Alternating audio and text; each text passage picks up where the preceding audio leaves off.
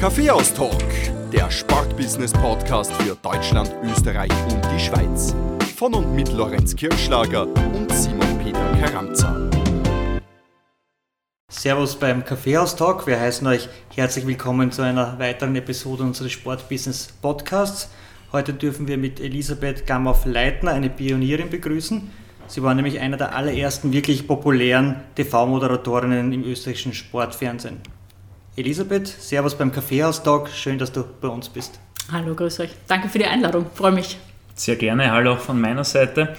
Elisabeth, ich darf dir wie alle unsere Gäste ganz kurz und knackig vorstellen und auch eben für jene, die deine lange Karriere noch nicht mitverfolgen durften. Elisabeth Gamhoff-Leitner ist im Südburgenland aufgewachsen und ist ihm bis heute treu geblieben. Die Provinz sollte sie aber nicht von einer beeindruckenden Karriere abhalten. Sie hat den Weg in die Großstadt äh, gefunden, hat aber zuerst noch, äh, sie, äh, Elisabeth lacht schon, ähm, ein Studium in Graz äh, probiert, nämlich das Studium der Rechtswissenschaften. Ihre Berufung hat es dann aber im TV-Journalismus gefunden nach ersten ähm, Gehversuchen bei Lokalmedien im Burgenland, Antenne 4, wer den Sender noch kennt, hat es sie dann rund um die Jahrtausendwende ins OF-Landesstudio Burgenland verschlagen. Und nach sieben Jahren beim österreichischen Rundfunk folgte, das glaube ich kann man so sagen, der Karrierehöhepunkt, denn äh, sie ist bei Sky Sport Austria zur Anchorwoman gereift und somit auch zu einer der populärsten Moderatorinnen im Österreich, österreichischen Sportbusiness und demnach eigentlich auch in der Dachregion. Das Kapitel Sky hat dann im Sommer 2021 doch relativ überraschend geendet. Das bedeutet im positiven Umkehrschluss aber, dass Elisabeth jetzt mehr Zeit für ihre Kinder Leni und Max hat, sowie für Moderationen und andere Hobbys wie zum Beispiel die Musik. Klingt nach einem schwungvollen, rockigen Leben. Ich würde sagen, mit diesem Rock gehen wir es auch gleich an. Das klingt schon, als wäre es schon zu Ende alles. Schauen wir. Schauen wir mal. Ja, wir beginnen. Elisabeth, du bist zwar seit jeher mit dem Südburgenland verbunden, warst aber beruflich auch viele Jahre in Wien tätig. Und Wien steht für die Kaffeehauskultur. In welchen Kaffee hast du dich in Wien verliebt, beziehungsweise welchen Kaffee dürfen wir dir servieren? Ja, eigentlich müsste ich jetzt sagen Melange, glaube ich, aber ich bin mittlerweile auf den Cappuccino umgestiegen. Also ich liebe Cappuccino zu trinken. Ist ähnlich, aber ich habe eine sehr gute Freundin, die ist Barista und die hat mir erklärt, dass der Cappuccino irgendwie nicht mit Wasser mehr verdünnt ist, sondern nur Espresso mit Milch verdünnt. Und mir schmeckt da auch besser. Ist lustig, ja. ist nämlich auch eine Glaubensfrage zwischen Simon und mir. Ich bin ah, okay. äh, Team Melange und äh, Simon ist Team Cappuccino. Nein, das ist so äh, wirklich nicht richtig. Ich bin Team Milchschaum, wenn man so will. Und es liegt, es liegt dann immer am Lokal. Das ist leider ein, ein Riesenproblem auch der Wiener Kaffeehausszene, dass du in keinem Lokal wirklich weißt, was du bei der Melange bekommst, was du beim Cappuccino bekommst. Der eine macht es mit Schlag, der andere mit Milchschaum, aber in diesem Sinne bin ich Team Milchschaum. Übrigens, äh, stimmt es, dass du privat jetzt auch ein Kaffeeprojekt mitgeerbt hast? Nicht wirklich mitgeerbt, aber ja, ich bringe mich da ein bisschen ein und wie gesagt, ich habe eine sehr gute Freundin, die ist Barista. Und äh, die hat mir schon versucht, äh, das zu lernen mit diesem Milchaufschäumen. Und du sprichst es mhm. an, das ist nicht einfach. Ja? Da geht es um die Temperatur, um die Konsistenz des Milchschaums. Der darf nie ruhig stehen, den muss man immer im Kreis bewegen richtig. und dann noch richtig schütten. Also irrsinnig schwierig, ja, aber ich äh, versuche mein Bestes. Ja. Also mein Mann hat sozusagen ein Lokal äh, in seinem Betrieb integriert und eigentlich liebe ich die Gastro als Gast, aber ja, also ich habe schon irgendwie so im Hinterkopf auch ein bisschen einen Traum, dass ich vielleicht irgendwann einmal ein kleines Café aufmache, weil ich bin gern mit Menschen, ich rede gern mit Menschen, ich koche gern.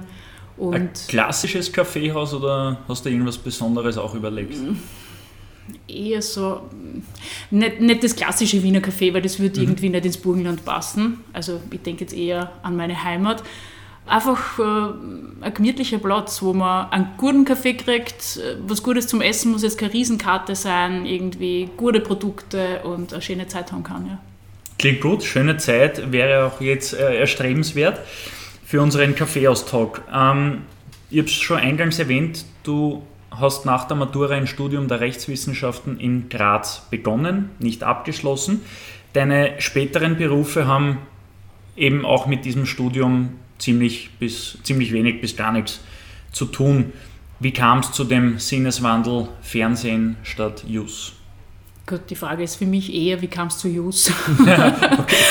Man kann definitiv sagen, es hat damit gar nichts zu tun. Ja? Also, wie soll ich das erklären? Ich habe sehr oft in meinem Leben oder nach wie vor weiß ich immer besser, was ich nicht will, als das, was ich genau will. Und damals nach der Matura war halt so die Frage, was mache ich jetzt? Ähm, ich wollte nicht Lehramt studieren, ich wollte nicht Medizin studieren, ich wollte nicht BWL studieren, ich wollte irgendwas mit Musik machen, habe da nicht den richtigen Zweig gefunden, ich wollte einen klassischen Gesang machen, ich komme aus einer sehr musikalischen Familie und habe immer gesungen. Ich wollte nicht Jazzgesang machen, ich wollte nicht Musical machen, na gut, da bleibt dann nicht mehr so viel über und irgendwie haben wir dann gedacht, ja, machst halt Just, das hat eine gewisse Bandbreite wo man vielleicht dann auch irgendwie sich eine Sparte raussucht, was vielleicht mit Musik zu tun hat oder was auch immer. Habe dann aber sehr bald festgestellt, dass das nicht so ganz das Richtige für mich ist. Äh, ich habe es dann trotzdem gemacht, habe aber dann irgendwie dann schon begonnen, in einer Band zu singen. Also gemeinsam mit meinem Bruder, die Band Kicks. Äh, und da war ich eigentlich jedes Wochenende im Einsatz. Also so habe ich mir dann schon nebenbei Geld verdient und habe schon irgendwie das Gefühl gehabt, irgendwie bin ich da auf dem falschen Weg. Ja, ich muss irgendwo anders hin. Konzerte mit äh, den Kicks. Es war legendär im Südburgenland Oststeiermark. Die Informhalle Oberwart hat gebebt, wenn ihr gespielt habt. Das waren, waren coole Konzerte. Ja. Du hast deine ersten journalistischen Gehversuche dann beim Lokalmedium Antenne 4, es war ein Radiosender im Burgenland, äh, unternommen und bist dann im Jahr 2000 zum Burgenländischen Landesstudio des ORF gewechselt. Wie ist dieser Schritt gelungen oder gibt es da einen Karriereplan, den man sich vornimmt, okay, fange jetzt mal im Radio an und ich möchte aber unbedingt äh, zum ORF in, im Burgenland?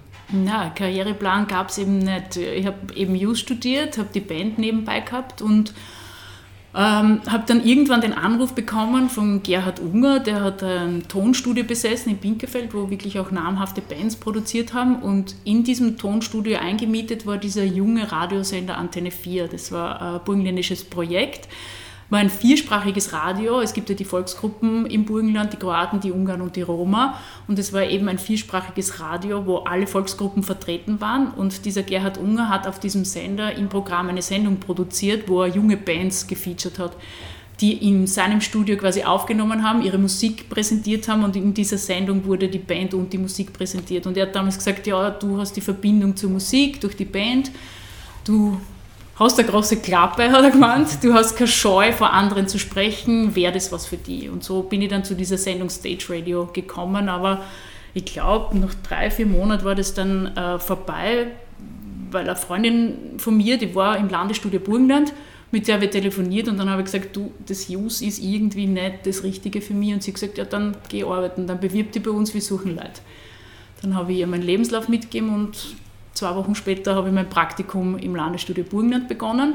Also ohne großes Ziel, ich möchte zum Fernsehen, ich möchte zum Radio, habe ich dann im Landesstudio Burgenland begonnen und habe das Praktikum gemacht, das dann übergegangen ist in meine Tätigkeit als freie Mitarbeiterin. Habe dann natürlich müssen das Assessment machen, wie alle, die beim ORF anfangen. Aber so bin ich ins Landesstudio gekommen. Praktikum, freie Mitarbeiterin, waren dann noch Fixanstellungen beim ORF? Genau. Ähm, waren die Folge? Und in welchen Positionen? Klassische Redakteurin oder eben gleich Moderation? Na, das ist eben, finde ich, das Gute dort, das ist so eine breit gefächerte Spielwiese. Ja? Also ich habe wirklich alles gemacht im Landesstudio Burgenland. Ich habe angefangen als Redakteurin beim Radio, ich habe Flächenbeiträge gemacht, das sind sozusagen die bunten Beiträge.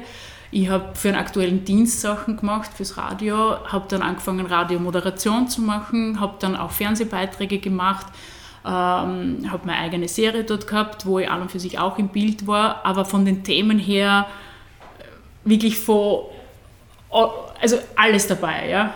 Du, du deckst dort mhm. wirklich eine riesen Bandbreite ab. Ich habe dann das Wetter gemacht im Burgenland, also so kennen wir die Burgenländer eigentlich. Und das Wetter war jetzt nicht, dass wir irgendwie vor einer Wall stehen und sagen, da oben Sonne, Wolkenregen, dieses Tief kommt, sondern bei uns war das immer äh, eine Geschichte, wo wir rausgefahren sind und, und einfach irgendwas, also es gibt ja bei jedem Thema eine Verbindung zum Wetter. Ja, also vom, weiß ich nicht, Kropfenbachen bis zum Schülerturnier, Fußballturnier mhm. oder so irgendwas. Also das war so, so meine, meine Lehrzeit im ORF und dafür bin ich sehr dankbar. Und vor allem, wenn du das Assessment dann gemacht hast, das ist ja sozusagen auch das Ticket für diese ORF-Akademie. Und das ist halt wirklich was Großartiges, dass du beim ORF sowas wie diese Akademie hast, wo du alles wirklich von Grund auf lernen kannst. Und das ist schon eine super Ausbildung. Wie ja. kann man sich die Akademie vorstellen? Das sind Sprechausbildungen, Beitragsgestaltung? Genau, von bis. Also du hast dort Sprechausbildungen, damals gab es auch wirklich noch die Frau Wächter, hat sie geheißen, also Nomen ist Omen, wo du wirklich Sprechproben abgeben musstest und eine gewisse Punktezahl erreichen musstest, um überhaupt on air gehen zu dürfen. Und dafür musstest du auch dann die Sprechausbildung machen. Ja? Ähm, wir haben dort Beitragsgestaltung gemacht, wir haben Schnitttechnik gemacht, wir haben äh, Live-Aufsager gemacht, Moderation. Also du lernst dort wirklich alles von der Pike auf. Das ist Grundkurs Radio, Grundkurs Fernsehen. Ja. Es ist alles am Königelberg und das, das war schon eine mega Ausbildung. Ja. Das eine ist die Ausbildung, das andere ist das Learning by Doing. Mhm. Welchen Teil würdest du mehr Gewicht zuordnen? Hm, schwierig, es ist einfach ein Mix. Ja. Also du brauchst die, die Basics, du brauchst die Skills. Ja. Wenn du die drauf hast, dann wird natürlich mit der Routine, je mehr du vor der Kamera stehst, je mehr du vor dem Mikro sitzt, äh, wirst du einfach immer besser. Ja. Und wie wichtig sind Ausstrahlung und Talent? Wichtig, wichtig, sehr wichtig. Und es ist oft so, dass äh, junge Menschen zu mir kommen und sagen, jetzt erst wieder ein Mädel, irrsinnig attraktives, gescheites Mädel. Ich sage, du, mir taugt der Beruf so sehr, kannst du mir da irgendwie helfen? Und kann ja mal mitgehen und so. Und dann, dann versuche ich immer zu erklären, was ist das Wichtigste. Und da komme ich immer selber drauf, dass ich sehr dankbar sein muss, dass sehr viel Gott gegeben ist. Ja, was meine Stärke ausmacht. Ja. Gott gegeben? Bist du gläubig? Ja, ja. ja. Also ich bin evangelisch, ich bin gläubig und äh, wohne vis-à-vis von der Kirche und habe einen sehr guten Kontakt.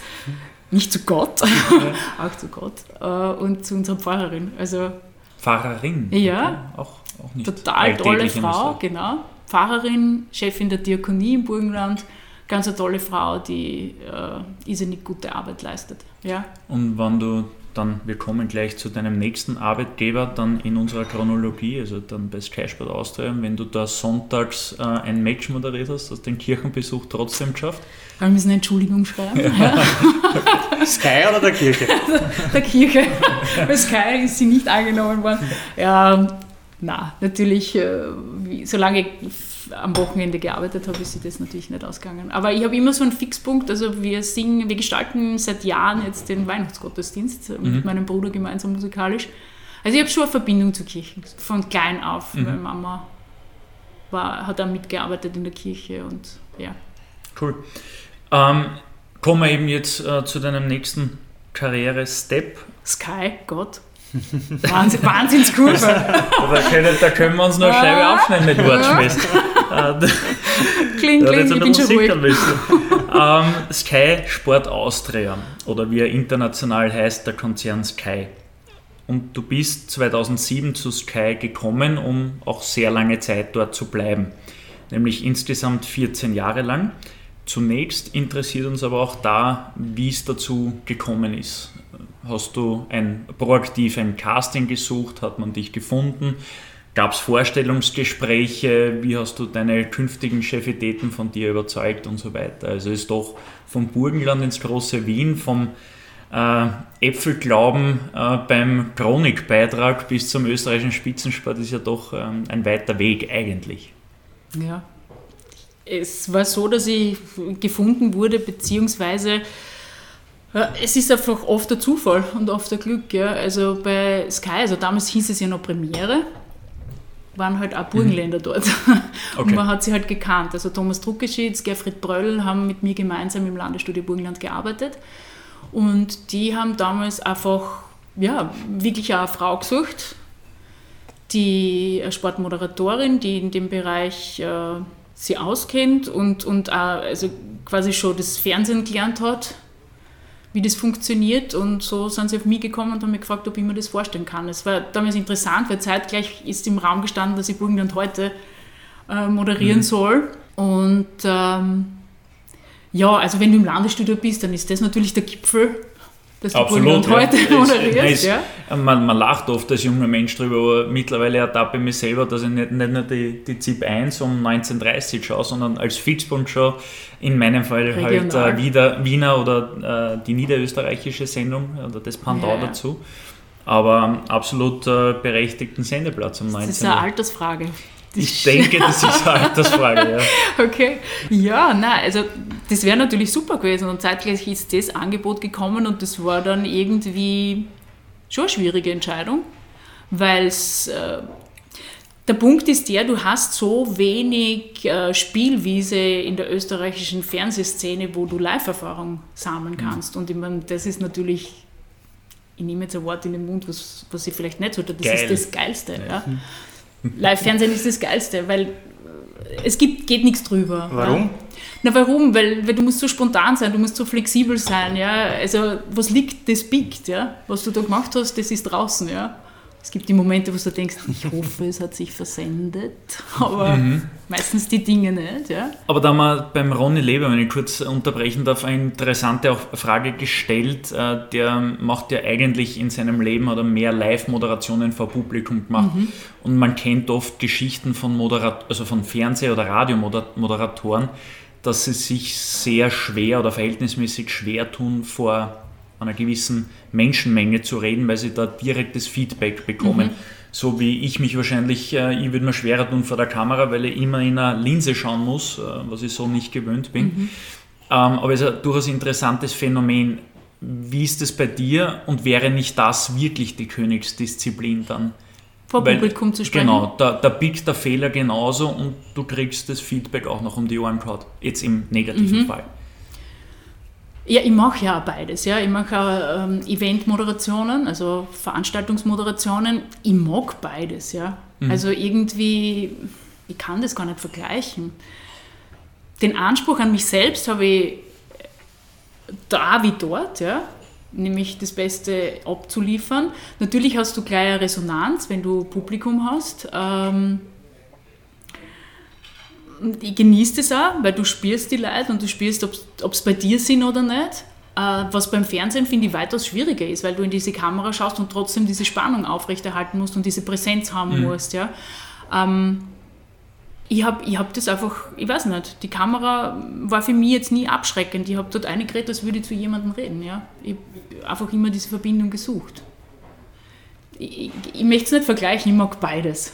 Aber ich muss schon sagen, dass es schwieriger ist, im leisen Studio präsent zu sein und da zu sein und den Kontakt zu halten, den unsichtbaren Kontakt zu halten, als im Stadion. Ja? Weil du bist da einfach anders, ja? du redest anders, du hast einen gewissen Hintergrundlärm.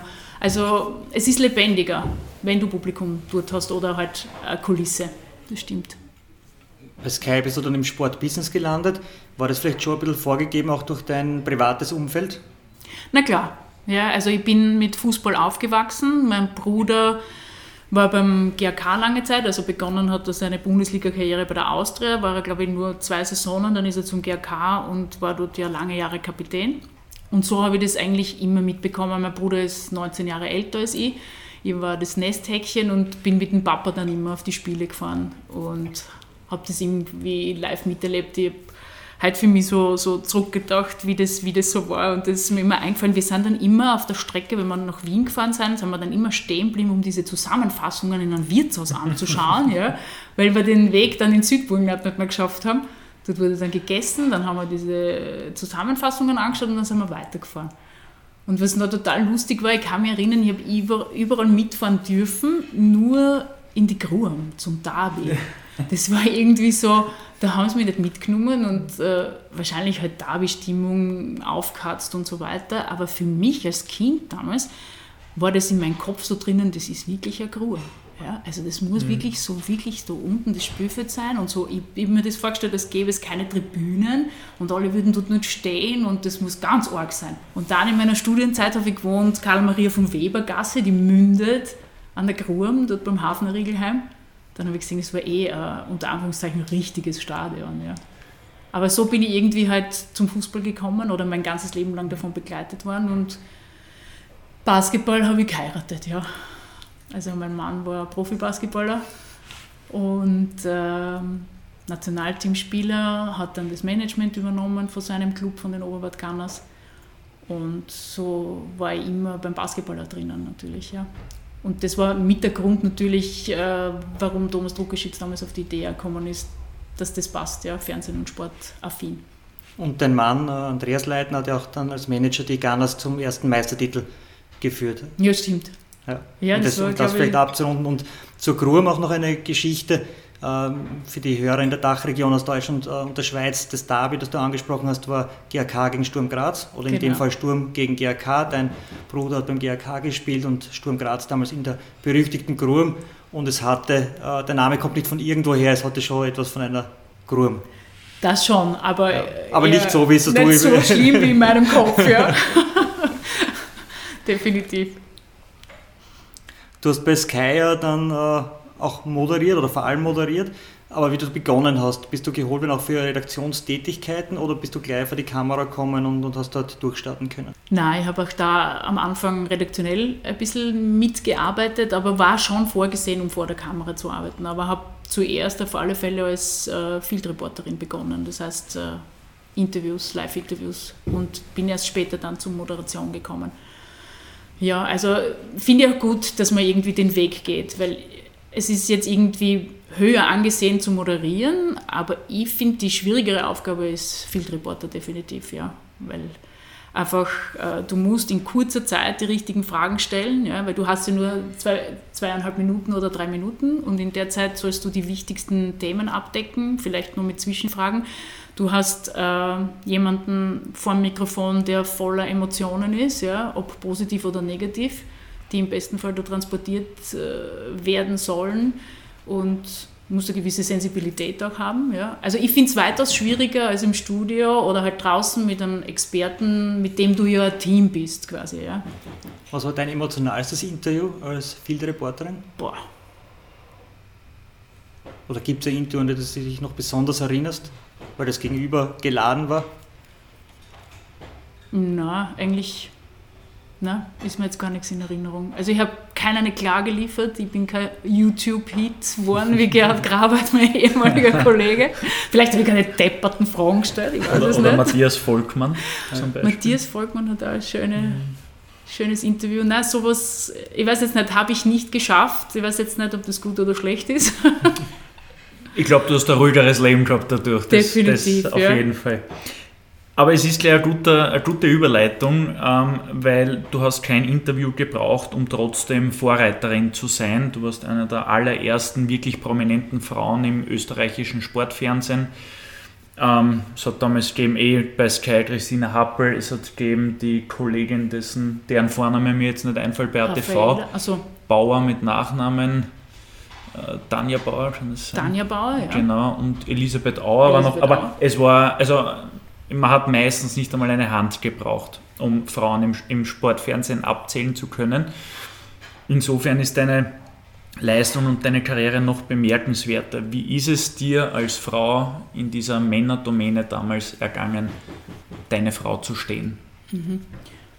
Ich finde, es war überhaupt nicht schwierig. Ja. Es war natürlich, wie du schon angesprochen hast, äh, in dieser Zeit noch etwas Besonderes, mhm. Äh, wenn eine Frau moderiert hat oder die Interviews gemacht hat und es war natürlich am Anfang irgendwie die Blicke, äh, okay, wer ist das jetzt? Aha, okay, da kommt jetzt eine Frau. Mhm. Und dann natürlich immer auch die Frage, na kann die das, kennt sie sich aus? Ja? Aber also meiner Ansicht nach hat sie das ziemlich bald dann gelegt, ja. Und ich glaube, das Wichtigste ist, und das äh, fällt mir nicht schwer, ist offen sein und auf Leute zugehen und reden, ja. Also wenn man jetzt äh, vor einem Spiel hinkommt und, und irgendwo steht und dann die Interviews macht, ich habe immer geschaut, dass wir in Kontakt kommen. Ja. Auf das ist auch sehr viel Wert gelegt worden bei Sky, ja, den Kontakt mit mhm. den Vereinsverantwortlichen, mit den Spielern zu haben. Ja. Also wirklich nah beim Verein zu sein, ohne parteiisch zu sein. Und das ist mir, glaube ich, nicht schwer gefallen, einfach auf die Leute zuzugehen und zu sagen, hallo, ich bin die, ich bin jetzt neu und ich mache das und das. Ja. Und so hat sich das ziemlich schnell dann irgendwie etabliert. Also ich habe jetzt keine Schwierigkeiten gehabt, weil ich ja Frau bin. Natürlich hat man gemerkt, dass es was Besonderes ist, ja.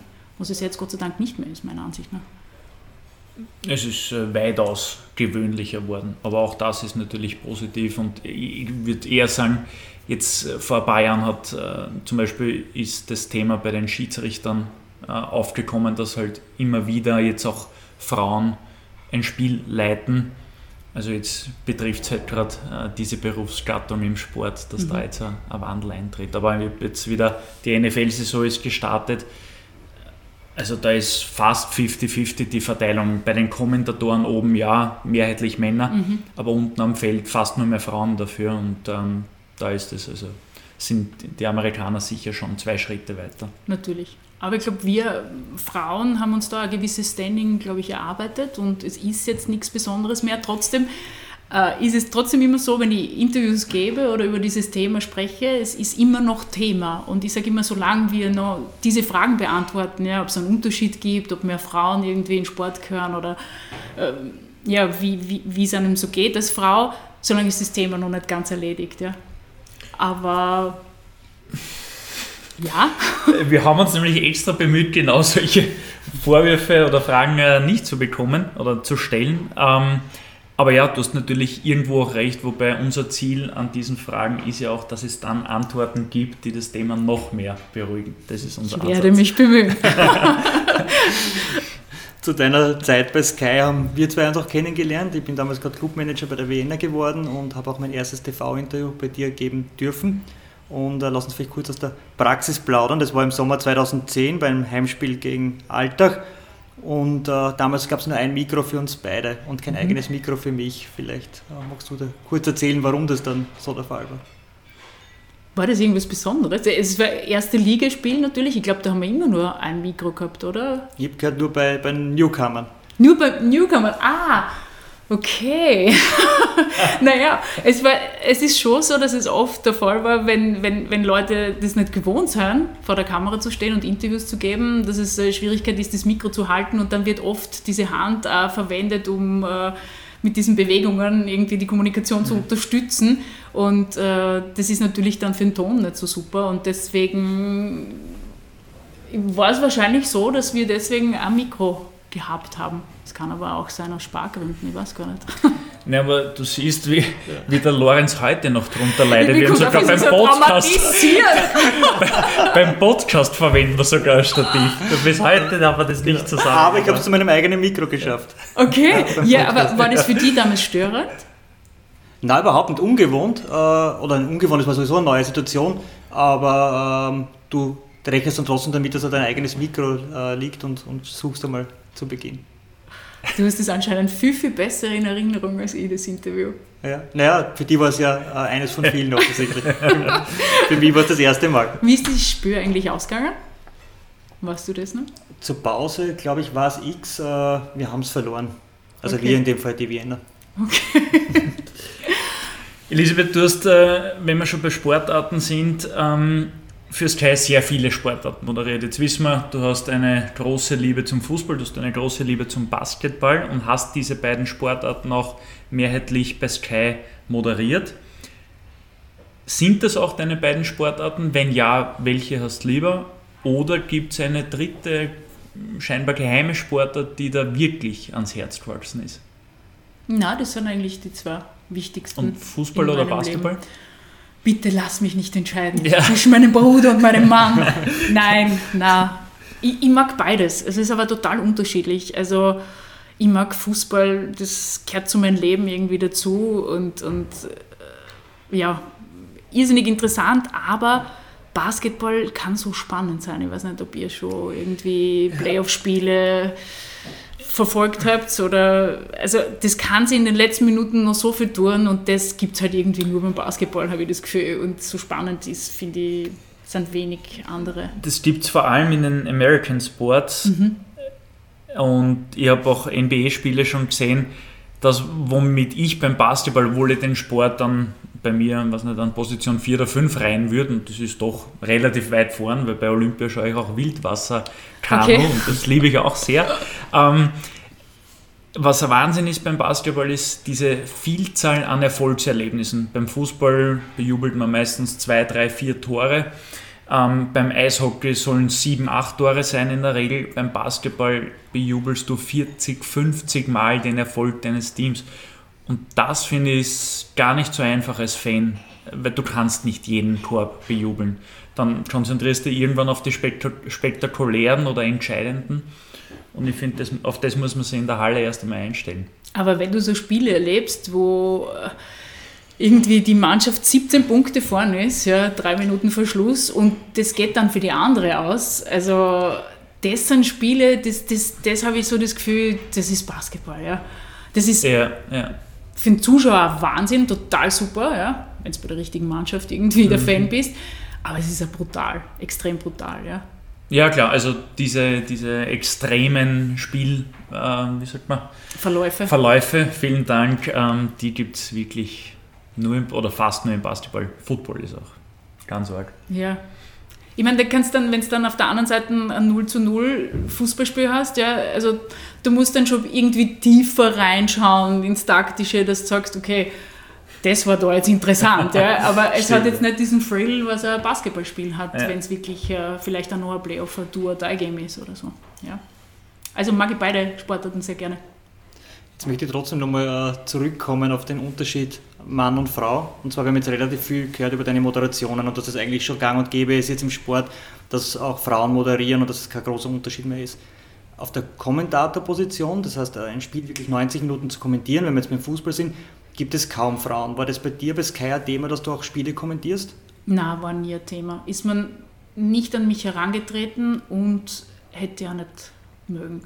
Warum? Also ich glaube nicht, dass es meine Stärke wäre. Also ich kenne meine Stärken und, und das fällt nicht drunter. Also ich, das, hätte nie, das hat mich nie gereizt, ehrlich gesagt. Also mir ist es lieber, das Spiel zu analysieren mit einem Experten oder aufzuarbeiten mit den Protagonisten. Das ist mir lieber, als die 90 Minuten zu kommentieren. Der Kontakt mit Menschen einfach. Genau. Mhm. Welcher war ein, äh, dein Lieblingsmoment in 14 Jahren Sky? Gibt es da so ein, ein, Highlight, das dir in Erinnerung ist? Oder wo du sagst, das war richtig geil? Na, ich habe so viele Highlights irgendwie erlebt. Ich meine, ich erinnere mich immer wieder, es war äh, Europa League-Spiel. Wir haben damals äh, für Sky das produziert und gleichzeitig auch für Puls 4. Es war ein Sturmspiel, Lok Moskau in Graz.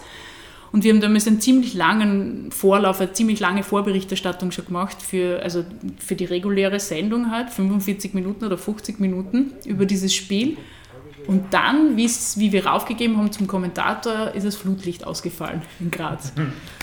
Mein Experte war Heribert Weber, das werde ich nie vergessen. Also in diese 50 Minuten kannst du jetzt vor zwei Teams, du gehst schon ziemlich ins Detail und analysierst sehr viel und es ist dann das Flutlicht ausgefallen und ich habe dann, wir waren auf dem Weg zu unserem Platz und ich habe dann irgendwie nur übers Horchel gekriegt, äh, zurück an die, an die Position, Moderationsposition, wir müssen füllen, wir müssen da jetzt die Zeit füllen.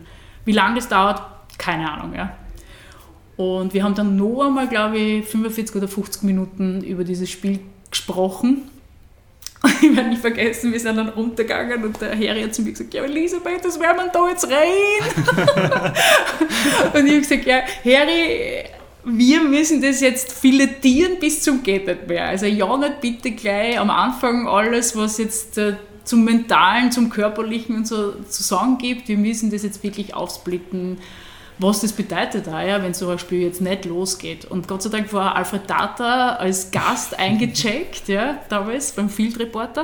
Und es ist ja nicht so einfach, weil die, die UEFA gibt ja da äh, ganz spezielle Interviewpositionen vor, wo du was mhm. machen darfst, wo du hin darfst. Äh, und wir haben uns das dann dort erkämpft, dass wir Alfred Tata interviewen durften, der ja in Moskau gearbeitet hat, mhm. ja, oder in, in, in Russland. Und der hat uns dort quasi dann das Leben gerettet, weil der Alfred mit seinen Zugängen, wie wir ihn kennen, also der hat dann wirklich no Aspekte gefunden, auf die wären wir gar nicht gekommen. Ja, der hat die Körpersprache analysiert. Ist das der Grund, warum er heute fixer Bestandteil von Sky ist?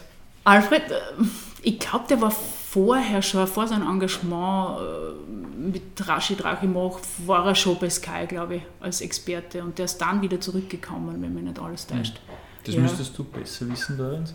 Naja, er war dann Wiener Trainer. Aber war, nicht, war er nicht schon davor? Davor war er Sky. Genau. Also, wir haben ihn damals zu Vienna geholt, eigentlich äh, als, oder von, vom Sky-Experten weg, mhm. als er Trainer war bei der Vienna, genau. Ich glaube, also er ist dann, dann wieder, wieder zurückgekommen, mhm. der genau. Fredel. Wenn man an sowas denkt, äh, wie euch da passiert ist, Flutlichtausfall, äh, da fällt mir ein, auch Günther Jauch natürlich, äh, die legendäre Geschichte in, in Madrid, wo das äh, Tor zum Auswechseln war, der hat ja auch lange überbrücken müssen. Hat man sowas dann auch im Kopf und, und orientiert sich vielleicht in der Situation auch daran und überlegt, was hat der oder wie hat der damals die Zeit überbrückt oder war das in deinem Kopf gar nicht drinnen? Nein, das war gar nicht drinnen. Also du versuchst da wirklich einfach, das geht sofort ratter, ratter, ratter, okay, welche Themen haben wir noch nicht besprochen, was können wir da jetzt noch machen? Also da, da, ich habe die Zeit nicht gehabt, an Günther Jauch zu denken, aber ich kann mich erinnern, wie mich Thomas Druckeschitz damals zu Sky geholt hat. Da habe ich dann so eine Probe, Probeaufnahme oder so irgendwas gehabt und da zu mir gesagt, äh, du, wir machen das im Studio vor einer Sendung, du stellst dich einfach hin und, und machst nur eine Moderation, eine Begrüßungsmoderation. Ja. Und natürlich haben sie mich voll reingelegt, weil sie mir dann aufs Ohr gesagt haben, du, äh, wir haben jetzt da ein Interview von der Pressekonferenz vom GRK, irgendwas, der sagt das und das. Ähm, und dann bin ich da gestanden und habe gedacht, okay, Martin Konrad war mein Experte und ich habe halt einfach dann geredet, geredet, geredet, geredet und habe den einbunden und nachher hat mir der Martin, ich glaube, das war Jahre später, hat mir gesagt, das war einer der Hauptgründe, wo sie gesagt haben, die nehmen wir, ja, weil du hast nicht aufgehört zu reden. Also das ist das Wichtigste, ja. du musst mhm. irgendwie die Zeit füllen und du darfst nicht umfallen oder verstummen ja. und sagen, ah, jetzt weiß ich nicht mehr weiter ich meine, kann man sich in, in so schwierigen Situationen, die du ja offensichtlich äh, sehr gut lösen kannst, an, an Beitrag kann man ja nicht mehr schneiden in der Zeit. Das heißt, das ist eigentlich wirklich nur reden, reden, reden oder vielleicht ein bisschen ähm, Bilder aus dem Stadion einfangen, mhm. aber es gibt keine Beiträge, Gar die auf, äh, irgendwo auf Lager liegen. Nein, nein. Okay. Es ist das vorbereitet, was vorbereitet ist. Und ich finde, das Schlimmste an dieser Situation ist, du kannst es dir nicht einteilen, weil du nicht weißt, wie lange es dauert. Ja? Also wenn du weißt, ich habe jetzt zehn Minuten, dann kannst du diese Themen abhandeln. Wenn du weißt, es kann jetzt zehn Minuten dauern oder es kann auch 30 mhm. oder 40 dauern, das ist die Schwierigkeit, finde ich. Also das heißt, du musst immer wieder irgendwas noch im Hinterkopf haben, was du jetzt noch irgendwie hernehmen kannst. Ja? Und das ist halt mhm. wichtig, glaube ich, dass man viel beobachtet. Was tut sie so, dass man sich einmal umtrat, du schau jetzt einmal, die wärmen da auf oder die wärmen nicht gescheit auf, nehmen die das gar nicht mehr ernst oder wie, was auch immer. Ja. Bist du ständig auf der Suche nach, was kann ich noch ansprechen. Ja. Weil du musst. das hilft nichts. Gut, zum Glück bleiben diese seltenen Momente auch sehr selten und speziell und äh, werden nicht zur Regel. Selten und speziell wäre es allerdings auch am 14. September auf Sky Sport Austria gewesen. Ähm, hast du die Champions League-Sendung mitverfolgt? Ja, habe ich mal angeschaut, ja. Hast du. Die Frage stellen wir natürlich, oder in dem Fall ich jetzt nicht zufällig, ähm, denn eigentlich was du vorgesehen, die in, in die Champions League-Saison als Anchorwoman äh, im Sky-Studio zu starten und eben auch diese Sendung zu moderieren. Kurz davor hat aber deine Zeit bei Sky abrupt geendet, vor allem für viele Beobachter abrupt. Jetzt die Frage, war es wirklich so spontan oder was waren die Gründe? War eigentlich relativ spontan, ja. Ähm, ich muss vielleicht ein bisschen ausholen, um das zu erklären. Also ich bin relativ spät Mutter geworden, sehr bewusst. Also ich habe zwei Kinder und es war lange Jahre so, dass ich irgendwie das Gefühl gehabt habe, ich bin noch nicht bereit für Kinder. Also ich habe irgendwie das Gefühl gehabt, ich äh, möchte meine Karriere unter Anführungszeichen jetzt noch nicht aufgeben. Also ich schaffe das jetzt noch nicht zu sagen, ich kriege jetzt ein Kind, weil für mich war immer klar, ich möchte so viel Zeit wie möglich mit meinen Kindern verbringen. Also wenn Kinder, dann gescheit, habe ich immer für mich vorgenommen. Und ähm, ich bin auch jedes Mal zwei Jahre in Karenz gegangen, was natürlich unüblich ist in meiner Branche und was ähm, mit einem gewissen Risiko verbunden ist, weil natürlich nicht klar ist, wenn man nach zwei Jahren zurückkommt, ob äh, der Platz noch frei ist oder ob es karrieretechnisch so weitergeht. Ähm, interessanterweise ist es bei mir jedes Mal nach meinen Auszeiten, meinen Mama-Auszeiten bergauf gegangen. Also ich habe nach meiner Tochter Leni, nach der Karenz, bin ich zu Enker in der Bundesliga geworden und jetzt nach Max hätte eigentlich die Champions League gewartet. Ja. Aber wie angesprochen, für mich war es schon wichtig, immer Zeit für meine Familie zu haben. Und wir senden ja diese Sendung aus München, aus dem großen Studio. Verständlicherweise ist ein super Studio, ja, steht frei, weil ja die Deutschen die Rechte verloren haben für die Champions League. Und das hätte für mich bedeutet, alle 14 Tage nach München zu pendeln. Ja. Also ich wäre drei Tage mindestens immer weg gewesen. Und ich bin ein Mensch, der leider perfektionistisch veranlagt ist. Also ist auf der einen Seite gut, auf der anderen sage ich leider, ja, weil wenn ich sowas mache, dann möchte ich auch wirklich gut vorbereitet sein. Ja. Also ich möchte dort wissen, wovon ich spreche und äh, die Mannschaften kennen, das einordnen können sportlich. Und das heißt, zu diesen, Zusatz, zu diesen Tagen, wo ich sowieso schon weg gewesen wäre, wäre noch zusätzliche Vorbereitungszeit gekommen. Und für mich persönlich war es so, dass ich dann entschieden habe, dass mir dass das meine Familie zu sehr belasten würde. Mein Mann ist auch sehr viel beschäftigt und mir war der Preis dann irgendwie zu hoch, auch wenn es natürlich sehr reizvoll ist und eigentlich ja das Beste, was man als Sportmoderatorin also im Fußball erreichen kann. Ja. Aber warum dann gleich ähm, von einem Tag auf den anderen das Engagement komplett beendet? Also hätte es keine, wie sagt man so schön, neudeutsch Hybridlösung gegeben oder Teillösung? Ja, wir haben, wir haben viel darüber diskutiert. Ähm, sie wollten das halt einfach irrsinnig gern haben, dass, dass ich das mache. Ich habe das auch Monate vorher zugesagt. Das war doch mein Fehler, ich habe mir es nicht realistisch genug, glaube ich, durchgedacht, ob das machbar ist mit den Kindern. Ähm, und dann eben zurückgezogen. Ähm, ja, ich wäre gerne in die zweite Reihe gegangen. Wir haben darüber diskutiert. Das wäre halt dann auch so gewesen, dass es halt am Wochenende, jedes Wochenende gewesen wäre. Und auch das war dann so, dass ich gesagt habe, es ist natürlich auch schwierig. Meine Tochter fängt jetzt mit der Schule an. Mhm. Also mir hat es nie gestört, an Wochenenden zu arbeiten. Nie vorher. Ja. Aber wenn man dann Kinder hat, dann ändert sich einfach irrsinnig viel.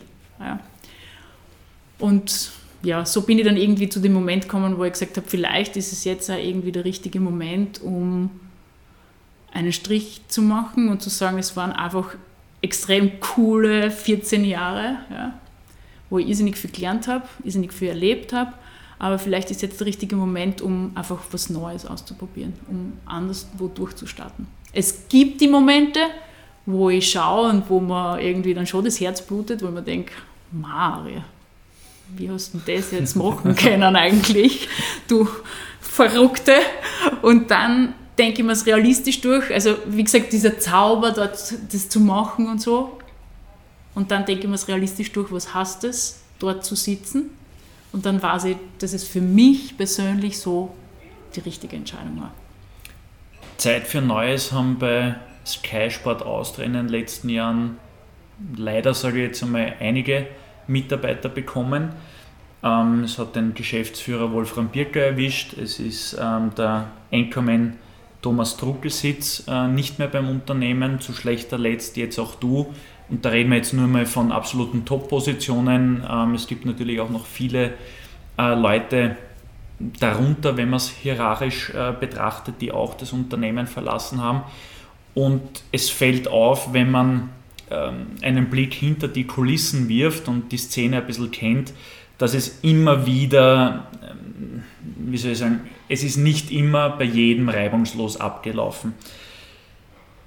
Droht das Unternehmen Sky durch die Einflussnahme der deutschen Mutterfirma ein bisschen seine österreichische Identität zu verlieren?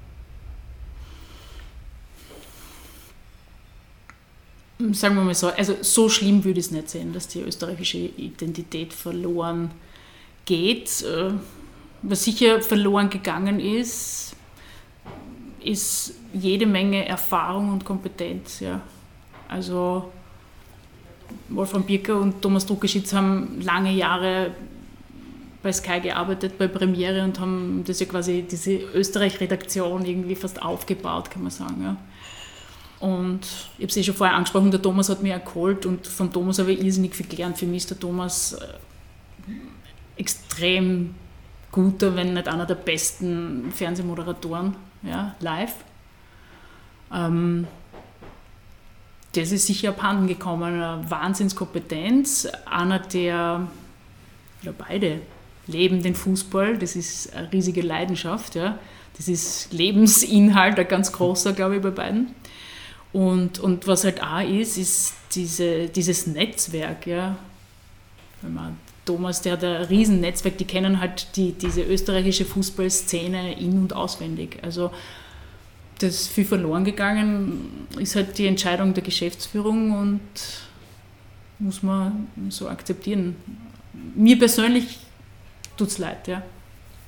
Um nochmal auf das von vorhin zurückzukommen, weil du gesagt hast, ähm, du möchtest auch sehr, sehr gut vorbereitet sein. Ähm, wir haben natürlich, der Lorenz und ich, auch noch weitere Freunde in der, in der TV-Sportbranche und auch bei Sky natürlich. Und wenn man sich mit diesen Kollegen einen privaten Termin ausmachen will, dann war ich schon zwei, dreimal überrascht. Oha, habe glaubt, der ist erst am Sonntag im Einsatz, der muss aber am Freitag und Samstag, hat der auch keine Zeit für mich, weil er sich eben auch schon vorbereitet oder Anreisetag hat und so weiter und so fort, wann in, was nicht, Bozen Eishockey-Match ist oder in München ein Tennisspiel oder in Klagenfurt ein Fußballspiel zum Beispiel. Ähm, Erklär vielleicht kurz einmal für unsere Hörer, wie so eine Woche für einen TV-Moderator im Sport wirklich aussieht. Weil ich kann mir gut vorstellen, dass viele glauben, ihr fahrt einfach am, am Wochenende ins Studio und den Rest der Woche habt ihr einen Lenz. Aber ich glaube, es ist nicht so. Nein, ist definitiv nicht so. Also wir haben immer Montag oder Dienstag unser Redaktionsmeeting gehabt, das wirklich zwei, drei Stunden äh, gedauert hat. Und da sind alle zusammen jetzt natürlich aufgrund von Corona auch halt online. Danach gab es kleinere Gruppen, wo dann nur die Sendung im Detail besprochen worden ist. Also in dieser großen Gruppe war so eine Ideenfindung, Brainstorming, welche Beiträge machen wir, welche Leute müssen interviewt werden, welche Themen dürfen nicht vergessen werden und so weiter. Die Vereinsredakteure, weil was bei Skype finde ich auch total super ist, jeder Verein hat einen zugeordneten Vereinsredakteur, der wirklich äh, drinnen ist im Verein, Kontakt hat mit dem Verein, jedes, jede Woche das Training besucht, mit dem Trainer quatscht und so weiter. Ja. Und diese Vereinsredakteure liefern auch die Infos an alle Beteiligten der Sendung. Ja. Diese Vereinsinfos kommen jede Woche neu, am besten nach dem Abschlusstraining, wer ist verletzt, wer wird dabei sein und eine mögliche Aufstellung. Ja. Und das wird halt alles am Dienstag besprochen in dieser großen Sitzung. Dann gibt es Untergruppen und dann wird so mal grob durchgegangen, äh, Leiter der Sendung. Und damals war halt immer noch der Thomas als Sportredaktionsleiter dabei, wie ich das gemacht habe. Ähm, und der Moderator, was sind so die groben Punkte einer Sendung. Und dann äh, ist es halt wirklich so, dass jeden Tag irgendwie halt auch noch telefoniert wird. Ja. Ähm, wenn am Samstag jetzt die Sendung ist, dann hast du Mittwoch, Donnerstag immer lose telefoniert, was für Beiträge, haut es hin mit den Terminen, haben die unser Interview gegeben oder nicht. Und am Donnerstag machst du einen groben Ablauf, am Freitag schreibst du einen genauen Ablauf. Also genauer Ablauf hast wirklich Minute, ja, so und so lang, Begrüßung, der Beitrag, das Interview. Und ja, Samstag ist dann wirklich, du bist, also ich bin meistens fünf Stunden vorher hingefahren dann ist eh Maske, Besprechung, dann kommen die ganzen aufgezeichneten Interviews rein und dann hast Probe im Studio und dann geht es erst richtig los. Ja. Und meine persönliche Vorbereitung, also ich, ich habe mir dann schon immer einige Stunden hingesetzt und bin das durchgegangen und habe mir halt alle Vereinsinfos, also so eine erste Ligakonferenz früher, wo du wirklich, weiß ich nicht, wie viele Vereine durchackern hast müssen, um alles zu wissen das ist schon ein Aufwand. Also, aber das ist ja mein Anspruch und das war immer unser Anspruch, ja, mhm. dass wir wirklich top informiert sind ja, und wissen, worüber wir sprechen. Das ist wahrscheinlich auch der Grund, warum ein ehemaliger Kollege, mit dem wir gesprochen haben, von dir gesagt hat, äh, du bist für ihn die beste äh, Moderatorin am, am TV-Bildschirm in Österreich und es wundert ihn eigentlich, dass du nicht eine große Show moderierst. Wer ist er? Wer war das? wir, wir, wir, ich liebe ihn. Wir, schließen euch nachher gerne noch kurz. Aber das kommt zur Frage dann, äh, zu meiner Frage, wann sehen wir dich dann wieder am TV-Bildschirm? Keine Ahnung.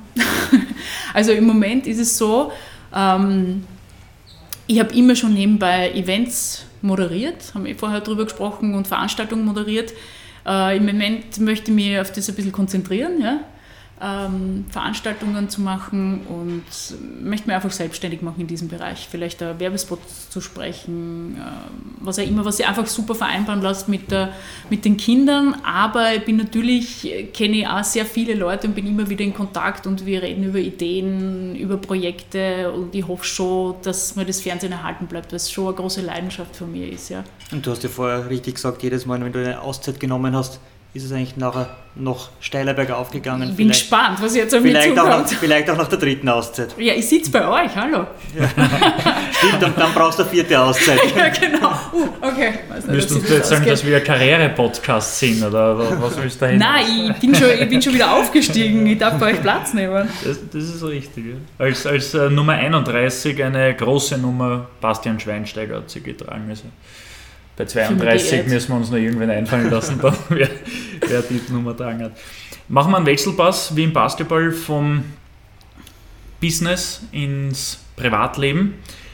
Als Frau hat man es ähm, bei einem wochenendlastigen Job, ich weiß, wir sind wieder beim Vergleich Frauen-Männer, aber ihr habt es in dem Fall noch schwerer, weil, also wenn ihr eine Jungfamilie habt, da sage ich mal, in der Regel hat der Mann etwas mehr Luft äh, zu dieser Zeit. Äh, dem Andi, deinem Mann und dir ist der Wunsch zweimal erfüllt worden. Ähm, eure Kinder sind im Alter von zwei, 5 und 2 Jahren. Das Mutterdasein und die Sport-TV-Karriere ist eben aber sicher auch kein einfacher Spagat. Wie kräfteraubend war die Zeit rund um die Geburt deiner Kinder oder war es wirklich möglich, dass du komplett abschaltest? War, war möglich. Also ich habe mir die Zeit wirklich genommen und ich muss sagen, ich hätte mir nie gedacht, dass, äh, dass mir das so erfüllt, Mama sein. Ja, wie gesagt, ich habe mir lange Zeit lassen, weil ich wollte jetzt quasi nichts opfern für meine Kinder ja, und ihnen vielleicht auch den Rucksack mitgeben, dass ich irgendwas aufgeben habe müssen, worunter ich leide, dass ich das getan habe. Nur zur Orientierung, wie alt warst du bei der Geburt äh, von der Leni? Knapp 40. Okay. Mhm. Also wirklich auch für eine Wirklich Frau dann relativ. Na, spät. Nennen wir es spät. Ja, spät. ja, es war spät. 5 vor 45 in dem Fall. Ganz genau. Wenn wir im medizinischen genau. Jargon bleiben. ja, es war sehr spät und ich bin irrsinnig dankbar, dass es noch funktioniert hat. Davon kann man jetzt auch nicht ausgehen, dass, dass man jetzt sagt, äh, ja, ich arbeite jetzt so lange, wie es mir Spaß macht und wenn ich mich dann bereit fühle, dann bestelle ich mir Kinder. Ja, das hat bei uns Gott sei Dank funktioniert, dass das einfach dass ich auch bereit war dafür. Und ich glaube, das ist der Punkt. Wenn du dich bereit fühlst und irgendwie nicht das Gefühl hast, dass du irgendwas versäumst, dann kannst du es auch richtig genießen. Und ich habe das auch versucht, richtig zu genießen. Ja. Also ich habe mir, wie gesagt, auch diese zwei Jahre genommen bei der Leni. Ich war irrsinnig gern schwanger und bin irrsinnig gern Mama. Und ja, also ich, ich war dann ja daheim. Das heißt, ich habe wirklich äh, mich gut rausgenommen. Und für mich war das fast, fast ein bisschen wie eine Therapie, sage ich immer weil es eine Erkenntnis ist, dass die Welt sie weitertrat. Aber wenn mhm. du nicht mehr dabei bist, ja. Das ist auf der einen Seite, tut es fast ein bisschen weh, aha, okay, das geht ja ohne mich auch, alles so super. Auf der anderen ist es sehr heilsam, ja, weil es nimmt irrsinnig viel Druck von dir weg, weil es geht alles weiter und jeder ist austauschbar. Ja, und, und so war das für mich eine total super Erkenntnis, dass diese ganze Mitte rauszunehmen aus diesem Zirkus. Ich habe es extrem genossen für Abwechslung sorgt in deinem Leben ja auch die Musik. Wir haben gehört, du warst äh, äh bei der Rockgruppe Kicks, lange Frontsängerin, über 500 Konzerte, sogar äh, Support-Act von Toto gewesen. Und äh, du siehst auf den ersten Blick aus wie eine Rockerin. Findest du? Simon behauptet das Gegenteil. Also zur Erklärung, äh, in dem Gesprächsleitfaden, den ich mehrheitlich äh, diesmal verfasst habe, steht genau das Gegenteil drin. Aber wir haben uns geeinigt, dass du wirklich wie eine Rockerin ausschaust. Also vor uns sitzt eine Rockerin, ja. äh, TV-Moderatorin, Mutter, Musik begeistert. Wahnsinn, was ich alles abdecke. Un unglaublich, ja, unglaublich. Was fasziniert dich an der Rockmusik? Ich weiß nicht, Musik ist einfach, es gibt nichts, was mich irgendwie alles rundherum vergessen lässt als die Musik. Also wenn, wenn ich auf der Bühne stehe und singe, dann ist das pure Leidenschaft und dann ist es also eine Energie. Ich kann es nicht beschreiben. Es ist oft so, wir haben ja diese Konzerte gespielt, äh, um die 50 im Jahr. Also wirklich fast jedes Wochenende haben wir da gespielt und das waren ja Konzerte, da haben wir um halb elf angefangen und sind um vier in der Früh von der Bühne runtergegangen. Also das war schon sehr anstrengend und trotzdem habe ich immer nachher das Gefühl gehabt, ich habe mehr Energie als vorher. Ja, es ist einfach, ja, Musik ist mein Leben. Ist man bei so vielen Konzerten oder auch bei so vielen Moderationen, die du gemacht hast, jedes Mal noch angespannt, nervös oder ist es auch dann Routine und man geht auf die Bühne und, und spielt sein, sein Programm runter und holt sich natürlich auch Energie vom Publikum, aber diese Grundnervosität ist einfach weg? Na, die habe ich leider nie verloren bis zum Schluss. Ja, also diese Anspannung und Lampenfieber kenne ich. Äh, leider manchmal fast ein bisschen zu viel. Ähm, liegt eben daran, glaube ich, auch, weil ich eben so eine Perfektionistin bin. Was ich nämlich ganz schlecht kann, ist Fehler abhaken. Also das, da bin ich ganz schlecht drinnen ich hänge dem irrsinnig nach. Ja. Und sei es nur ein klitzekleiner Versprecher bei der Begrüßung, also das ist leider ja, nicht gut. Sollte man nicht. Bleiben wir noch ein bisschen bei der Musik. Wenn die Gamma Fleitners, also deine Familie, eine Familienband gründen würden, mit welcher Musikrichtung würde die Familie auf Tour gehen?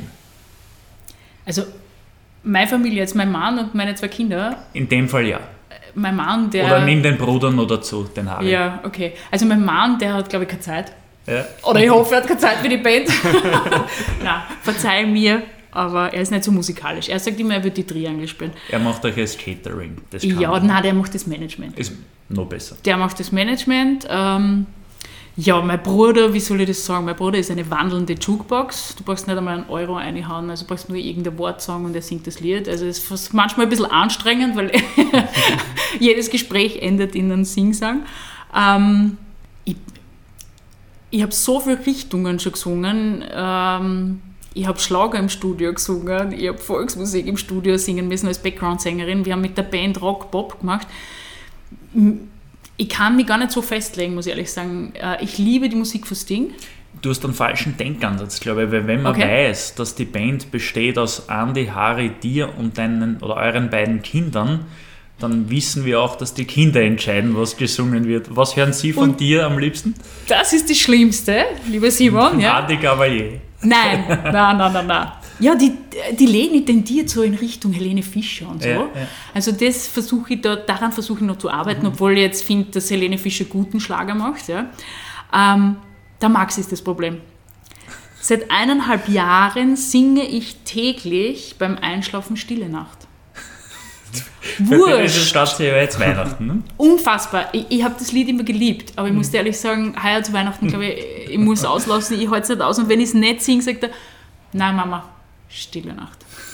also wenn du bei 35 Grad äh, im Sommer Stille Nacht singst, ja, das, ist, hat was. Ja. Also okay, wir werden die, die Weihnachtsband. Äh, ja. ja, klingt gut, klingt gut. Gut, so ihr zwei seid noch, dabei, ne? würde ich sagen, oder? Erste Ach, Reihe Fußfrei. Die, die Triangel. Tri die Triangel spiele ich da. Lorenz macht einen Tontechniker, macht das Mikro. okay. Bleiben wir noch, äh, noch bei der Musik. Du hast jetzt äh, gesagt, du singst äh, auf der Bühne, du singst gerne im Studio.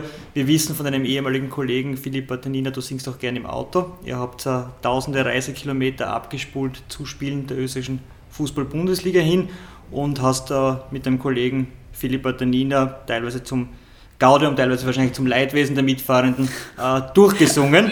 Stimmt. Jetzt würde mich natürlich interessieren, welches Duett performen Elisabeth Gamov-Leitner und Philipp Batanina am besten? Wir haben alle in den Wahnsinn getrieben, aber es war ein Hetz ohne Ende. Also Fahrten von Salzburg oder Ried haben waren ein Traum. Philipp äh, wird wahrscheinlich in die Richtung Austropop gehen, gell? er ist ein großer Austropopper. Ähm, er muss ein bisschen Gitarre spielen noch üben, glaube ich, damit wir ordentliches Duett abgeben. Ich kann mich erinnern, wir waren irgendwo einmal weg und, äh, und da haben wir irgendjemanden in, die, in den Wahnsinn getrieben mit diesem Vorarlberger Lied da, dieses Vom Mela bis zur Schopenhau bin ich gegangen, fürs Hammer way down, way down, way down, way down, fürs Hammer way down. Und das war eh cool, aber wenn du es 30 Mal singst, weil der Philipp hört dann nicht auf, dann wird es halt irgendwann anstrengend. Wo wart ihr da hin unterwegs? Ich glaube, da waren wir schon in einer Bar. das haben wir schon angekommen, aber nicht daheim.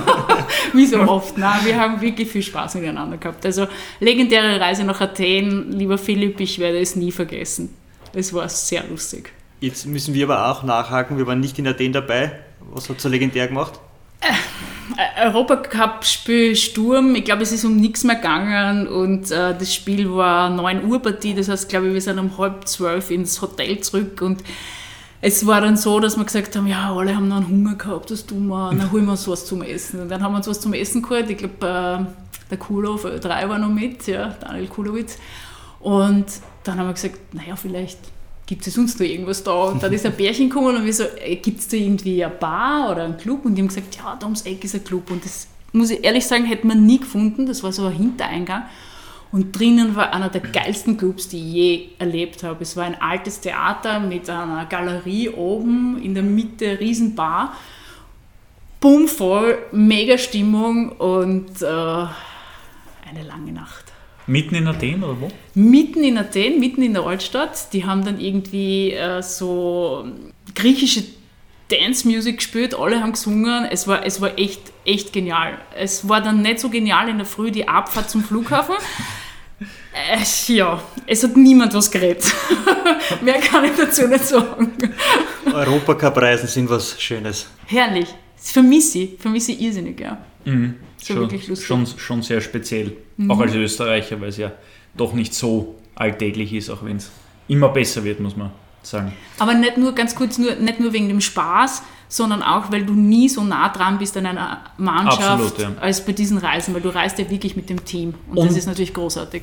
Wir Österreicher sind ja generell nicht für großen Zusammenhalt über der Grenze bekannt. Also wenn man uns vielleicht mit Ländern wie Kroatien, Bosnien, Serbien vergleicht, dann sind ja wir gefühlter zerstrittener Haufen, wir Österreicher.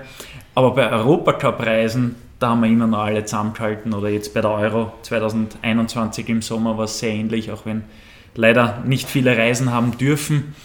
Aber die Leute, die vor Ort waren, das war schon sehr, sehr cool und, und speziell.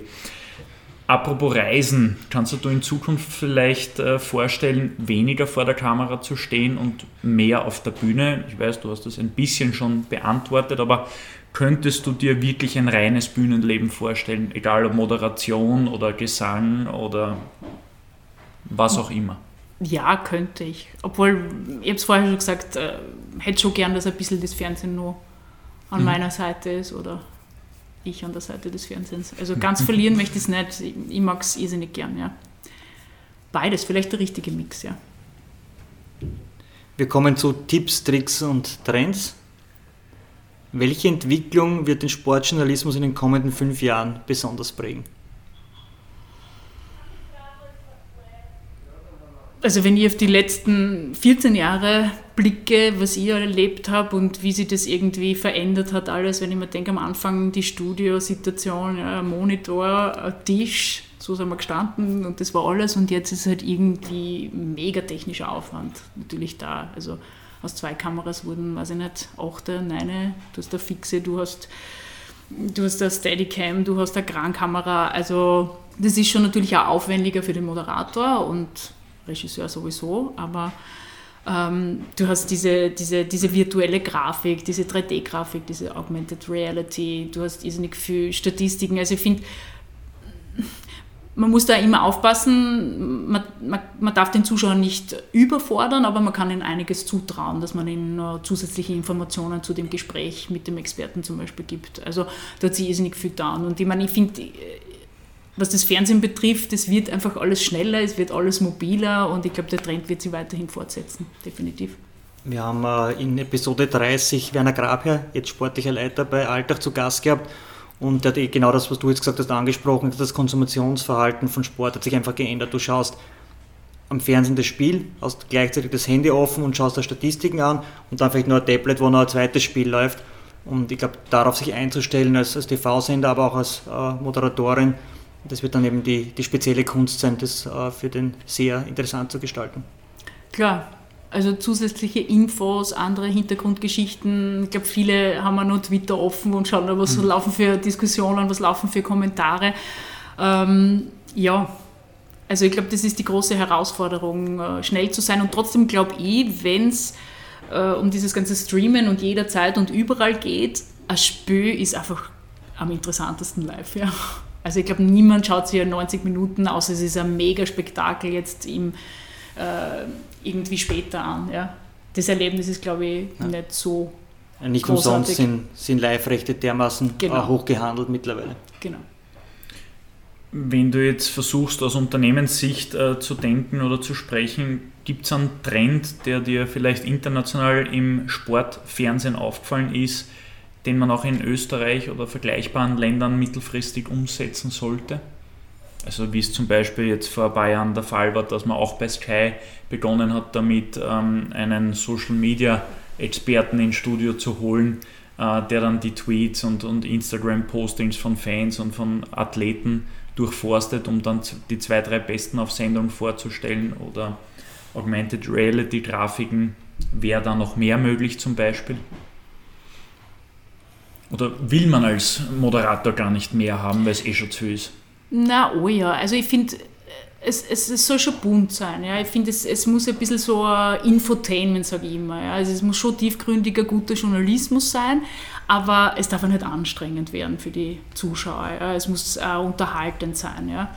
Und ähm, ich finde es gut, äh, wenn man die Social Media einbezieht, wenn man irgendwie coole Fotos aus der Kabine hat oder was auch immer von Spielern. Finde ich interessant, ob das jetzt immer, immer sein muss und immer jemand im Studio zusätzlich drinnen steht, der das vorlässt mit aller Gewalt, weiß ich jetzt nicht. Also wenn das irgendwie passt, dann ja, dann hat man eh so, wie wir es oft dann gehabt haben, hinten auf der LED-Wand, dann zeigt man das her und, mhm. und die Redaktion im Hintergrund findet sowas, das ist super. Ob ich da jetzt immer dieses Element äh, zusätzlichen Social Media Reporter drinnen haben muss, ist Geschmackssache. Zum Foto aus der Kabine. Mhm. Würde mich aus der Praxis interessieren. Die Vereine versuchen sich ja tendenziell in den letzten Jahren sehr abzuschotten, was äh, genau solchen exklusiven oder Content betrifft, weil sie es exklusiv für ihre eigenen Kanäle haben wollen. Wie haben da eure Diskussionen äh, oder Gespräche mit den Vereinen ausgeschaut, äh, dass ihr genau dieses Material bekommen habt aus der Kabine?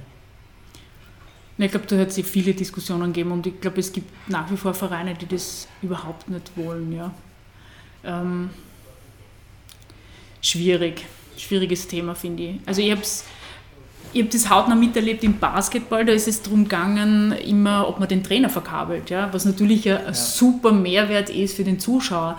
Aber ich verstehe es auch, wenn Trainer gesagt haben, gerade wenn es in einer Serie war, wo es immer gegen den gleichen Gegner geht, das will ich nicht, ja? weil gerade beim Basketball ist es so ein taktisches Spiel, wo du deine Spielzüge hast und wo du vielleicht auf einen Überraschungsmoment gehst, verstehe ich auch, dass man das dann nicht will. Ja?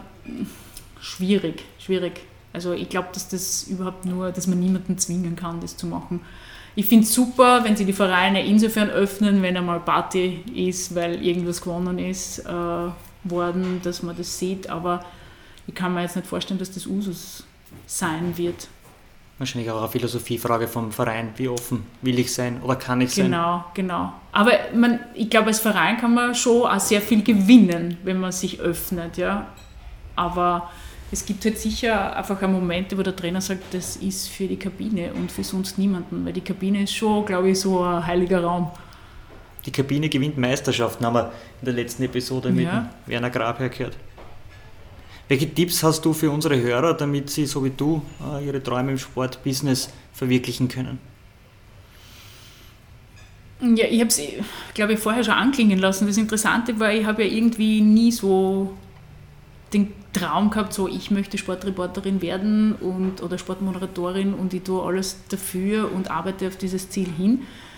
Ich habe äh, das Glück gehabt, dass das irgendwie mich gefunden hat immer, die diversen Schritte. Also es war schon so, dass natürlich dann irgendwie im Moment Weggabelungen, äh, Weggabelungen waren, wo ich das Gefühl habe, wo ich gut abgebogen bin aber es ist sehr viel auf mich zugekommen. Also da schätze ich mich sehr glücklich und bin sehr dankbar dafür.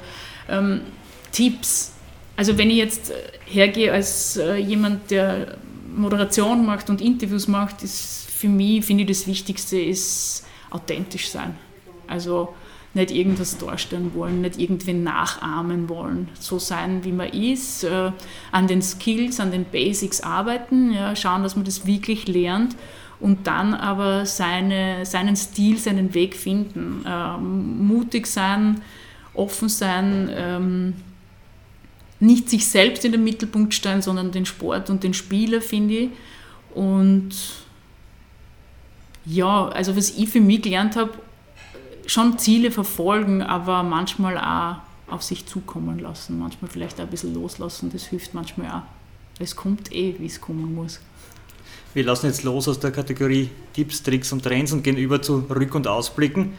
Wenn du auf deine Sport-Business-Laufbahn zurückblickst, welche Personen haben dich hier am meisten geprägt? Hm. Ich würde sagen, mein Vater, mein Bruder, mein Mann, ja, die mich irgendwie mit diesem Sportvirus infiziert haben, ja, das, die, den Grundstein für das gelegt haben. Ja. Und dann war ich immer jemand, der sehr offen war, sehr, sehr viel gut beobachtet hat, schon versucht habe zu lernen von anderen, ohne mich selbst zu verbiegen, also mal einfach das zu nehmen, wo ich das Gefühl gehabt habe, das passt zu mir.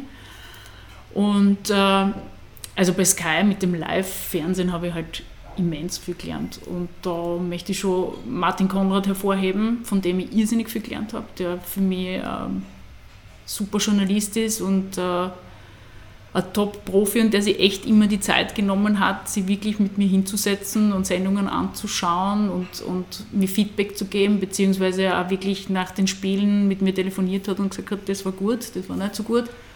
Es ist oft nicht lustig, aber also es geht nicht besser. Wenn man so jemanden hat, das hilft natürlich immens. Von dem habe ich wirklich viel gelernt. Hast du mit Kritik schon immer gut umgehen können oder war das auch etwas, was man lernen muss? Das muss man lernen. also so diese Feedback-Runden in der Sitzung, wie ich es bei Premiere dann kennengelernt habe und dann halt bei Sky, wo man wirklich Interviews durchgeht und sagt, okay, die Frage hat gefällt, die hätte anders formuliert gehört, das war nicht so gut. Das habe ich lernen müssen, ja aber vor versammelter vor versammelter Mannschaft, ähm, ja, mit Videobeispiel. Also wenn die damals DVD herausgeholt wurde von deinem Spiel, dann hast du einen leichten Schweißausbruch gekriegt. Also, Hoffentlich trifft es den Kollegen. Ja, wir haben gedacht, okay, das war sicher im Kommentar irgendwas oder ja. vielleicht falsch beurteilte Szene während des Spiels oder dann doch als Interview. Manchmal waren ja auch positive Beispiele. Ähm, aber das hat es im ORF-Lernstudio natürlich überhaupt nicht geben. Also Feedback auch überhaupt nicht. Aber das ist extrem wertvoll, auch wenn es schmerzt manchmal. Wie du schon fast äh, die nächste Frage fast äh, selbst vorwegnimmst, ähm, zum langfristigen Erfolg gehört auch das Wegstecken von Rückschlägen und demzufolge das Lernen aus Fehlern. Welch, gibt es Entscheidungen, die du ähm, heute so nicht mehr treffen würdest? Ja, Je regrette rien, oder wie heißt das? Je regrette rien. Nein, also alles, alle Entscheidungen, die ich getroffen habe, wie gesagt, es ist viel zu mir gekommen. Ja. Aber gut, äh, das hast du jetzt schon mehrfach erwähnt. Ich bin halt der Meinung, wenn etwas zu einem kommt, dann hat auch das einen Grund. Klar. Und wirst irgendwo einmal sehr viel richtig gemacht haben oder über einen längeren Zeitraum richtig gemacht haben. Insofern, äh, es gibt ja nichts sehr Schöneres, wie in der, wie in der Liebe erobert zu werden. Meine Frau hat mich auch erobert. Wirklich? Sie hat mich auch gefunden. Aber ja. gut, das hat Feigheitsgründe gehabt. Okay, okay. Ähm, nein, kommen wir zu dir zurück. Ähm, also, nein, das, ich muss, dem muss ja eine Leistung vorausgehen. Ja, ich wollte damit nicht sagen, dass mir alles geschenkt wurde. Ja? Also das ist, das glaube ich nicht. Also ich habe äh, wirklich immer mein Bestes gegeben und sehr, sehr... Äh, sehr fleißig dafür gearbeitet, ja. Also ich würde mich schon als fleißig bezeichnen, wenn es um die Arbeit geht, ja. Uh, aber ich sage nur, ich war jetzt nicht die, die die 17 Bewerbungen geschrieben hat oder die Klinkenputzen gegangen ist, ja, wie man so schön sagt, ja. Uh, weil ich würde es unbedingt werden, ja. Es ist, das ist irgendwie zu mir gekommen. Aber ich glaube einfach, dass es auch oft vorherbestimmt ist, ja. Mhm. Und wenn man irgendwie seine Arbeit gut macht und wenn man seine Arbeit äh, ordentlich erledigt, dann passiert das auch, ja dann wird man gefunden. Ich hoffe. Ja. Aber lass uns das vielleicht dann die Frage ein bisschen anders stellen. Äh, Gibt es Entscheidungen, auf die du besonders stolz bist in deiner Sportbusiness-Laufbahn? Ja, dass ich mich traut habe, damals äh, die Anstellung beim ORF zu kündigen und zu sagen, ich mache äh, Premiere damals weil life is life. Und wo siehst du dich in fünf Jahren? Schwierig. Schauen wir mal, was noch auf mich zukommt. Na, äh, ich habe es vorher schon gesagt, so ein Mix wäre super. Ich würde gerne Musik machen, ich würde gerne ein bisschen was im Fernsehen machen, was auch immer das ist. Vielleicht ist es eine Rubrik, vielleicht äh, sind es irgendwelche Produktionen, die man anbietet. Ähm, ja, ich würde gerne moderieren, eben im Eventbereich und offen sein für alles, was noch auf mich zukommt. Vielleicht das kleine Café irgendwann aufmachen. Ich möchte weiterhin eine glückliche Frau und Mama bleiben. Jetzt hast du im Kaffeehaustag über dein Leben erzählt, äh, vielleicht auch mal in einem Buch? Nein. Das nicht? Nein. Weil? Oder Also interessiert die- dich Schreiben nicht? Wahrscheinlich das, ja, das also mich da jetzt hinzusetzen und ein Buch über, schon gar nicht über mich zu schreiben. Nein, also ich, ich sehe mich jetzt nicht so interessant irgendwie, dass ich jetzt ein Buch über mich verfasse. Äh, nein, steht jetzt nicht auf der Agenda. Jetzt sind wir im Zielsprint angekommen. Du hast vorhin eine Frage etwas ähm, aus dem Weg geräumt, zu Bin der wir jetzt äh, im Word-Rap äh, wieder zurückkommen. Der Lorenz wird sie dir dann gleich stellen. Ich stelle dir vorher noch eine andere und zwar bitte um kurze, knackige Antworten. Ähm, Metallica oder Rolling Stones für die Rockerbraut? Das dauert schon so lange, sonst redet sie in einer Tour. Und jetzt, verstehst du? Metallica oder Rolling Stones? Rolling Stones. Das nächste wird schneller gehen. Fußball oder Basketball? Oh mein Gott! äh, Fußball. Südburgenland oder Wien? Kann man, muss man sich entscheiden, gell? Ja, man muss. Ah, Das sind die Weggabelungen. ja, na, Südburgenland. Sky oder ORF? Eine schwierige Frage. Aber beides erlebt und beides gut. SV Mattersburg oder Oberwart Ganners? Oberwart Ganners. Bühnenpräsenz bei einem Konzert oder TV-Bildschirmpräsenz bei einer Moderation? Ich sage jetzt Konzert. Und das lust mir im Moment jetzt so richtig, weil das habe ich schon lange nicht gehabt. Singen alleine unter der Dusche oder gemeinsam mit Philipp Batanina im Auto? Philipp Batanina im Auto. Philipp! Kaffee oder Tee? Kaffee. Vielen herzlichen Dank. Ein wunderschöner, runder Abschluss. Du kannst den Wow, Schweiß okay. von dir wischen. Danke, danke. Wir sagen danke, es war sehr unterhaltsam. Ähm, du warst auch bei uns wiederum eine Vorreiterin. Äh, so viele Frauen waren bei uns auch noch nicht zu Gast und vor allem so viel Kompetente wie die Irene Fuhrmann und du. Und ähm, danke vielmals. Ja, ich sage danke. War sehr lustig bei euch. Vielen Dank. Kaffeehaus-Talk, der Sportbusiness-Podcast für Deutschland, Österreich und die Schweiz. Von und mit Lorenz Kirschlager und Simon Peter Karamza.